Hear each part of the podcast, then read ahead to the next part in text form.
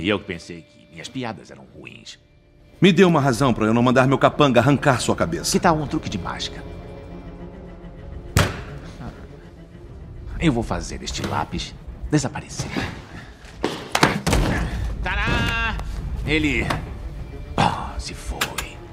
Fala rapaziada, sejam bem-vindos a mais um Super Drive Podcast e hoje nós vamos falar do meu filme preferido de todos os tempos. Sim, vocês já viram pelo título que é o Batman Cavaleiro das Trevas. Esse não é meu filme preferido de quadrinho ou de super-herói, é meu filme preferido de todos os tempos e ponto. Porém, ele é considerado por muitos o melhor filme de super-herói já feito até hoje. E nesse podcast a gente vai tentar entender o porquê disso, valeu? Sem mais delongas, vamos pro programa.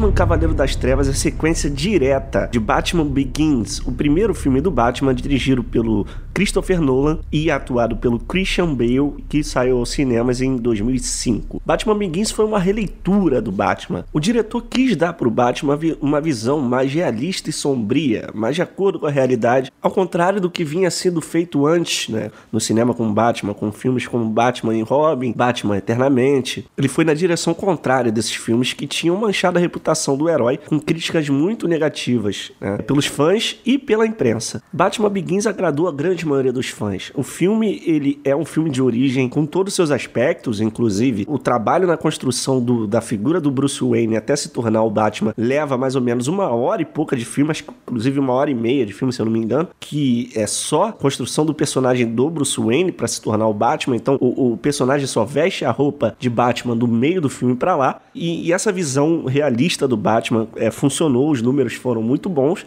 e que garantiu uma sequência que seria o Batman The Dark Knight, o Cavaleiro das Trevas. Inclusive o título original nem tem escrito Batman, só está escrito Cavaleiro das Trevas. Aqui no Brasil, eu acho que eles incluíram Batman, o Cavaleiro das Trevas, mas nos Estados Unidos nem precisou colocar Batman. O nome The Dark Knight remete muito ao Batman pela, pela HQ feita pelo Frank Miller, né? E nem precisou colocar Batman no título. Esse filme completa 10 anos em 2018, esse ano. E como eu disse, ainda é considerado por muitos o melhor filme de super-herói. Eu compartilho dessa opinião. Primeiro porque a gente vai. Vamos, vamos começar a destrinchar o filme aqui. Ele conta com dois vilões do Batman muito importantes, na verdade, três. Tem uma aparição ali do Espantalho, né? Que é do primeiro filme mas logo no início do filme ele é preso. E tem Duas Caras, que é o Harvey Dent, muito bem interpretado também, e tem o Coringa, o do Heath Ledger, que é o ponto forte do filme. Muita gente argumenta que esse filme, inclusive, é um filme do Coringa, nem um filme do Batman. Apesar de uma curiosidade, o Coringa deve ter uns 15 minutos de tela. Mas a gente acha que é muito mais, porque as cenas que ele aparece, ele rouba a cena de uma maneira que realmente marcou muito. São cenas muito icônicas. Desde a sua abertura, que é o roubo, né? Que o Coringa faz na abertura do, do The Dark Knight. É sensacional, é incrível aquela sequência daquele roubo, daquele banco ali. E é coisa que muita gente faz filme de roubo, né? O cara faz um filme inteiro sobre aquilo. O filme do Christopher Nolan, é apenas algum, alguns minutos da, da cena de roubo são sensacionais. O Heath Ledger, quando ele foi anunciado, ele tinha feito recentemente aquele filme Brokeback Mountain que é um filme sobre dois homens gays e tal que se apaixonam. E por isso, muita gente criticou. Eu lembro em fórum na época, porque eu sou fã do Batman. O Batman é meu super-herói preferido, então eu acompanho tudo dele. É tudo, o que é bom e o que é ruim. Então, eu lembro na época da galera reclamando dele. Mas ele se provou ter, na minha opinião, o melhor Coringa já interpretado de todos os tempos. É o Heath Ledger. Eu acho que não tem nem discussão em relação a isso. Aqui eu sou um sujeito muito simples. Eu gosto de uh, dinamite, de pólvora e de gasolina. Mas o que? Ah, ah, ah, ah, Sabe o que essas coisas têm em comum? Elas são baratas. Eu sempre fui fã do Batman, como eu disse. É, minha relação com super-herói é desde que eu me entendo por gente. Eu lembro que meu pai me levou para ver no cinema algum filme desse do Batman. Acho que foi o Batman, o segundo do Tim Burton. É, mas meu primeiro contato com o Batman não foi esse filme. Meu primeiro contato foi, foi a série. Acho que o SBT é, exibia que o Coringa era o César Romero e tal. Que era uma série boa, mas a visão do Batman ali naquela série era uma coisa muito cômica, entendeu? E eu, eu não tinha idade para saber que o Batman era aquilo. Que não era aquilo, na verdade. Que o Batman era um, personagem muito mais sombrio e tal. Então, para mim, aquilo ali era o Batman. Depois veio, nos anos 90, o desenho é, Batman The Animated Series, que é incrível, dublado pelo Márcio Seixas, que, apesar de toda a polêmica aí que ele, que ele foi exposto e tal, é, mostrando que ele não é um cara tão legal, ele é um dublador excelente. Eu acho que é o melhor dublador do Batman até hoje, é o Márcio Seixas. E ele dublava esse desenho. E o desenho era sensacional. Então, para mim, a voz marcante do Batman até hoje é a do Márcio Seixas. Mas... Achei que ia quebrar o pescoço de Artemis. Achei que fosse sensato. Bruce. Não. Desde que a garota entrou em nossas vidas, você baixou a guarda, Clark. Expôs até sua identidade secreta sem o menor bom senso. Acabou o Darkseid. Agora você percebe a tolice de ser um rei sem reino. Eu duvido que uma batalha entre os dois kryptonianos promova tal destruição. Eu não estou falando deles. Seu arsenal, os esporos, foram ativados. Descobri o código e reprogramei tudo. Está blefando. Ômega Lambda 7XL9. Ainda acha que é um blefe? Mas enfim, esse desenho começou a mudar a minha visão com, com, do, do, Batman. Depois, é, mais na frente, o que mudou também essa visão um Batman mais, som, mais sombrio foi o filme do Tim Burton, que foi muito bom. Foi uma reinvenção. Eu, eu, eu, faço até um paralelo. Foi uma reinvenção do Batman parecida com a que o, que o Nolan fez é, em 2005. É, o filme do Tim Burton do Batman é muito bom. E teve até uma sequência que eu acho que foi essa, que foi essa que eu fui ver no cinema, que é a sequência tinha o Danny DeVito interpretando o Pinguim, tinha a Mulher Gato, né? Foi foi, foi um filme bom também. Eu lembro que o Batman, eu tinha essa relação de, de, de amor e medo, né? Eu tinha um pouco de medo do personagem. Porque meu pai até brincava, que falava que a Batcaverna do Batman era debaixo da, da, da cama dele e tal. E eu ficava meio assustado. Mas foi um personagem que eu cresci com ele. Acompanhei o quadrinho do, do Batman muitos anos, acompanho até hoje. Hoje eu não compro mais quadrinho com a mesma fidelidade, mas sempre quando sai um cadernado bacana, eu vou lá e compro. Inclusive no final do podcast eu vou deixar dois aí, link da Amazon que a gente participa do programa aí da Amazon, vocês comprem lá também. Se quiser comprar quadrinho do Batman, compra pelo meu link aqui. E essa parada, eu acredito nessa, nessa visão do Batman como personagem mais sombrio e perturbado, é, que nem sempre tá do lado da lei. Tanto que no, no, no filme da Liga da, é, do, do, do, do, novo Batman aí, que, que o Ben Affleck interpretou, nem vai interpretar mais, a primeira aparição dele no filme, no Batman vs Superman, é como se fosse ele um personagem de terror. As pessoas que ele tá tentando salvar estão com medo dele. Entendeu? Então, o Batman para mim é aquilo ali, cara é, ele, ele tem que ser assustador, entendeu? E um dos pontos fortes do Batman, do personagem nos quadrinhos, são os seus vilões, a, carte a, a cartela de vilão que ele tem. Que um super-herói é tão interessante quanto os, os inimigos que ele tem para enfrentar, entendeu? E os inimigos do Batman, cara, sempre foram muito fodas, cara. E o Coringa é assim, na minha opinião, é o melhor vilão de qualquer obra. Porque ele é um cara que. Ele é muito difícil de, de interpretar. Imagina como é que deve ser difícil interpretar um, o Coringa, cara. Um cara que simplesmente tem nada a perder e completamente imprevisível. Você não pode. É, quando você vai interpretar um personagem, você tem que meio que se tornar ele. E, e aí isso leva para uma discussão mais complexa, que eu já vou entrar. Mas como você vai se tornar um personagem se você não entende como a cabeça daquele cara funciona? Coringa é isso, você, ninguém sabe o que ele vai fazer e acredita. Ele no filme mostra que nem ele sabe o que ele vai fazer. Quando ele tem, tem uma cena, uma sequência dele no hospital com o Harvey Dent, que ele diz: Eu não sei o que eu tô fazendo, eu sou um, sou um cachorro perseguindo uma roda, entendeu? Eu vou, eu faço as coisas, só isso. Sabe, eu não quero que haja ressentimentos entre nós, Harvey. Quando você e. Uh, Rachel! Rachel foram sequestrados. Eu estava sentado na gaiola do Gordon. Eu, eu não detonei os explosivos. Seus homens, seu plano. E eu lá tenho cara de quem faz planos. Você sabe o que, que eu sou? Eu sou um cão atrás de carros. Eu não saberia o que fazer se pegasse algum. Entende? Eu só faço as coisas. A máfia faz planos. Os tiras fazem planos. O Gordon faz planos. Eles são cheios de planos esquemas para controlar o mundinho deles. Eu não planejo nada. Eu tento mostrar a quem segue planos como são ridículas as tentativas deles em controlar tudo. E imagina a dificuldade para você interpretar isso. O Ledger assumiu o papel e fez com maestria, cara.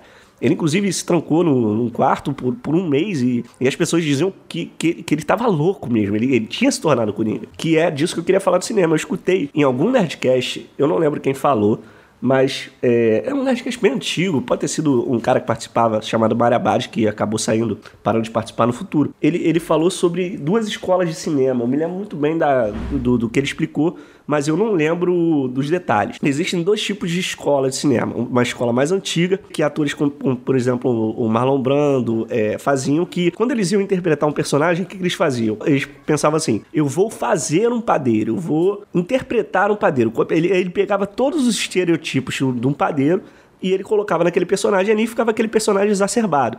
Por exemplo, é, quando a gente vê a atuação do Marlon Brando no, no Poderoso Chefão, ele ali, ele estava interpretando, eu vou, eu vou fazer um mafioso. Então você olha ele, ele sentado numa cadeira escura, escura, né? Acariciando um gato, falando bem devagarzinho, com aquela cara de homem perigoso, cheirando uma flor e tal. E tem a segunda escola de, de cinema, que foi dos atores que vieram um pouco depois dele, como o Robert De Niro, por exemplo, inclusive no, no Poderoso Chefão 2, é, é muito bacana que a gente tem o um encontro dessas duas escolas interpretando o mesmo personagem.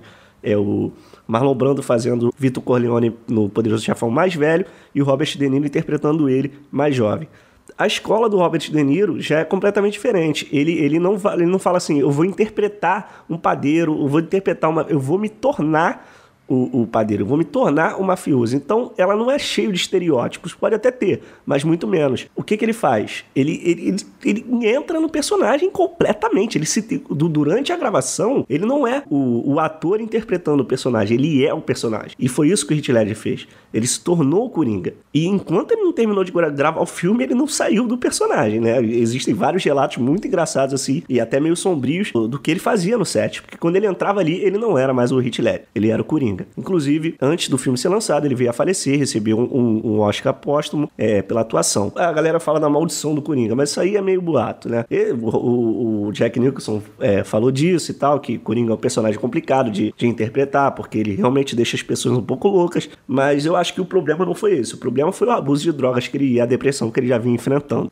O bacana desse filme também é que já na época, já lá, o filme foi lançado em 2008, tem 10 anos, a galera já tava um pouco saturada de filme de super-herói com história de origem, de mostrar como o personagem começou e tal. Batman Begins também já tinha feito isso. E esse filme é um filme que você consegue tirar da trilogia que o Nolan fez, que culminou no The Dark Knight Rises, né, com, com o Bane. Esse filme, ele, você consegue tirar ele da trilogia e ele funciona sozinho. Você não precisa ter visto um, nem, o, nem precisa ver o três depois. Ele é um filme fechado, que começa ali com o Batman, que todo mundo já sabe quem é, e lutando, é, tentando prender o Coringa, que é um personagem que todo mundo também já sabe qual é. Ainda tem o, todo o arco do Harvey Dent, que é muito interessante. O arco do Harvey Dent nesse filme, ele. Eu queria muito ter visto esse filme sem saber a história, porque eu já sabia, quando eu vi o nome, falei, Harvey Dent, esse cara vai se tornar o Duas Caras. Mas eu fico imaginando quem não sabia, que viu a transformação dele acontecendo feita de uma forma incrível ali, pelo, pelo Nolan e pelo o ator, esqueci o nome, eu não vou pesquisar agora aqui do ator que, que interpreta o Harvey Dent, mas esse cara é muito bom. Tem um filme dele chamado Obrigado por Fumar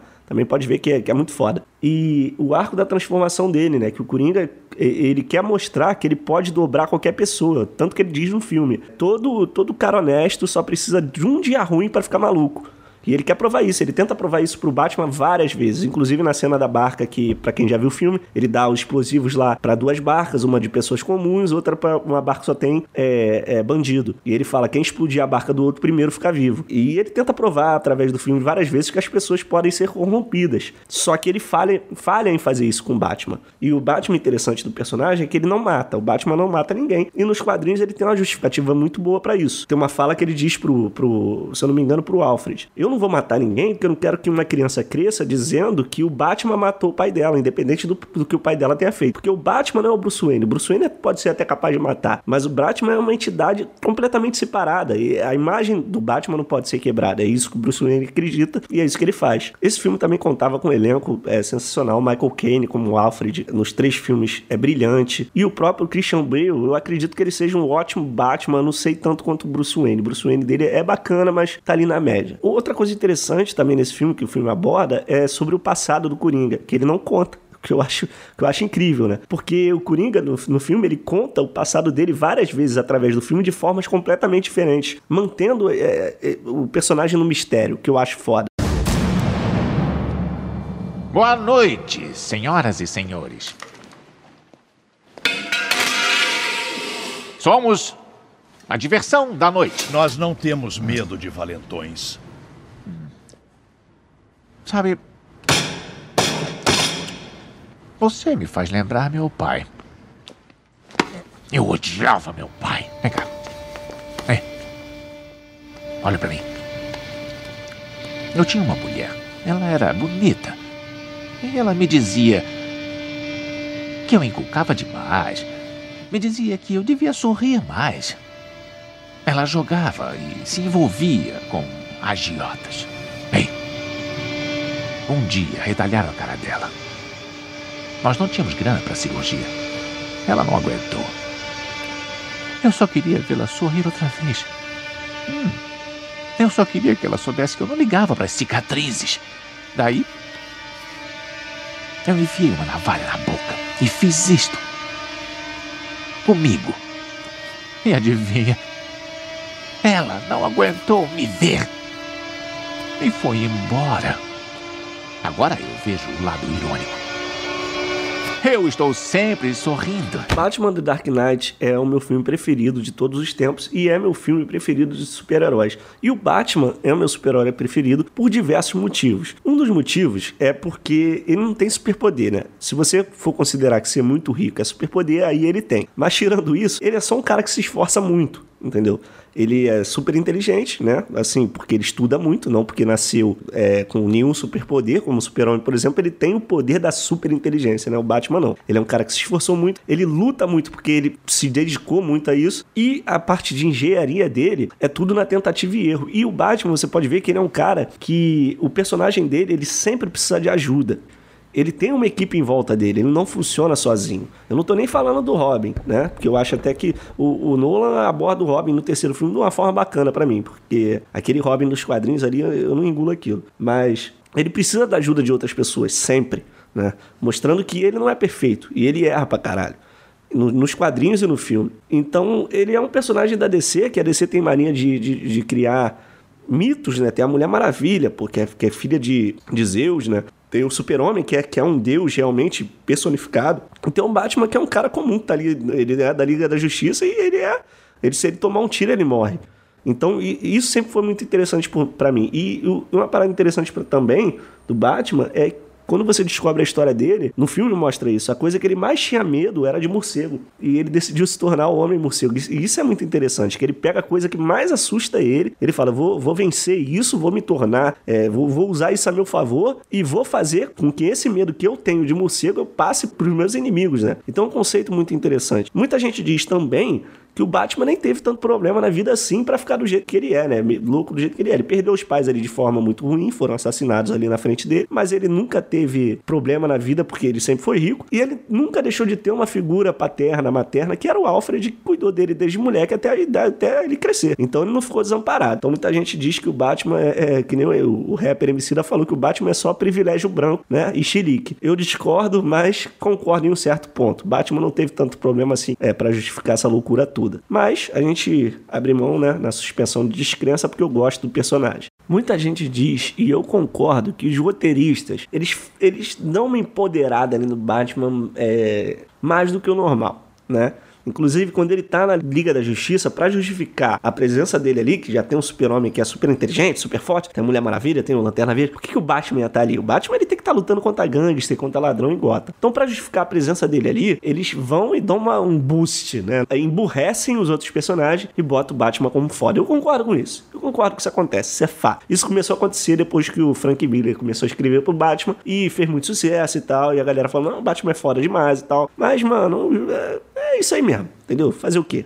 O Batman é o que os caras que canonicamente escrevem para DC fazem que ele seja. Então, isso não me faz gostar menos do personagem. O futuro do Batman na, na Warner, em relação aos filmes, é bem incerto. A gente já sabe que o Ben Affleck não vai fazer mais, ele ia dirigir um filme do Batman, parece que não vai rolar também. E até o futuro da própria DC, desse universo compartilhado da DC no cinema, está bem incerto. Né? A gente vai ter o Joaquim Fênix fazendo o próprio o próximo Coringa aí, o que já apareceu dele, eu gostei muito. Eu acho que ele é um cara competente, é um cara que vai conseguir entregar. Espero que esse filme do Coringa que vai vir aí não seja mostrando Coringa bonzinho, redenção do Coringa, não vou gostar se isso isso. E eu espero que o próximo cara que vai fazer o Batman que faça um bom trabalho, que a gente tá precisando de um filme bom do Batman no cinema. Mas eu, eu acho que isso é até pedir muito. Depois dessa trilogia do Nolan aí, a gente tá muito bem servido de filme do Batman para ver aí por muito tempo.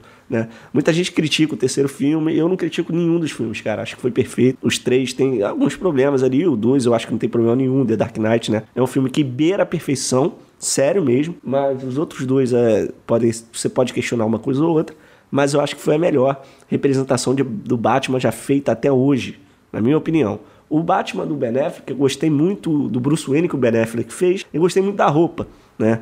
De como o Batman foi apresentado. Já no Liga da Justiça ele já foi um pouco meio, mais ou menos, né? Mas tava bacana também. Mas, não sei, não funcionou. Mas o Batman do Nolan, para mim, é perfeito naquele universo que ele criou ali. Eu não tenho crítica nenhuma é, aos três filmes que o Nolan fez, que depois dessa trilogia se tornou um dos meus diretores preferidos. Eu quero saber de vocês aí o que vocês acham do Batman e da trilogia do Nolan. Fala para mim também como que você acha que vai ser o futuro do Batman aí no cinema, né? O que, que vocês acham? Fala aí para mim eu deixo aqui no link duas HQs que inspiraram é, a formação desse Batman do Nolan, que é a HQ Cavaleiro das Trevas do Frank Miller e Batman Ano 1 do Frank Miller também. É, se você quiser comprar, compra pelo link que eu tô deixando aqui, que é o nosso link do, do Super Drive, que aí você ajuda o nosso podcast a acontecer. Valeu, galera? Esse é meu filme preferido e eu queria falar um pouquinho dele para vocês, que ele completa 10 anos, velho. 10, há 10 anos atrás eu tava indo no cinema com meu pai para ver esse filme maravilhoso. Eu saí de lá sem fôlego, enfim, sensacional. Valeu, galera. Comenta aí o que vocês acharam e a gente se vê na próxima. Um abraço.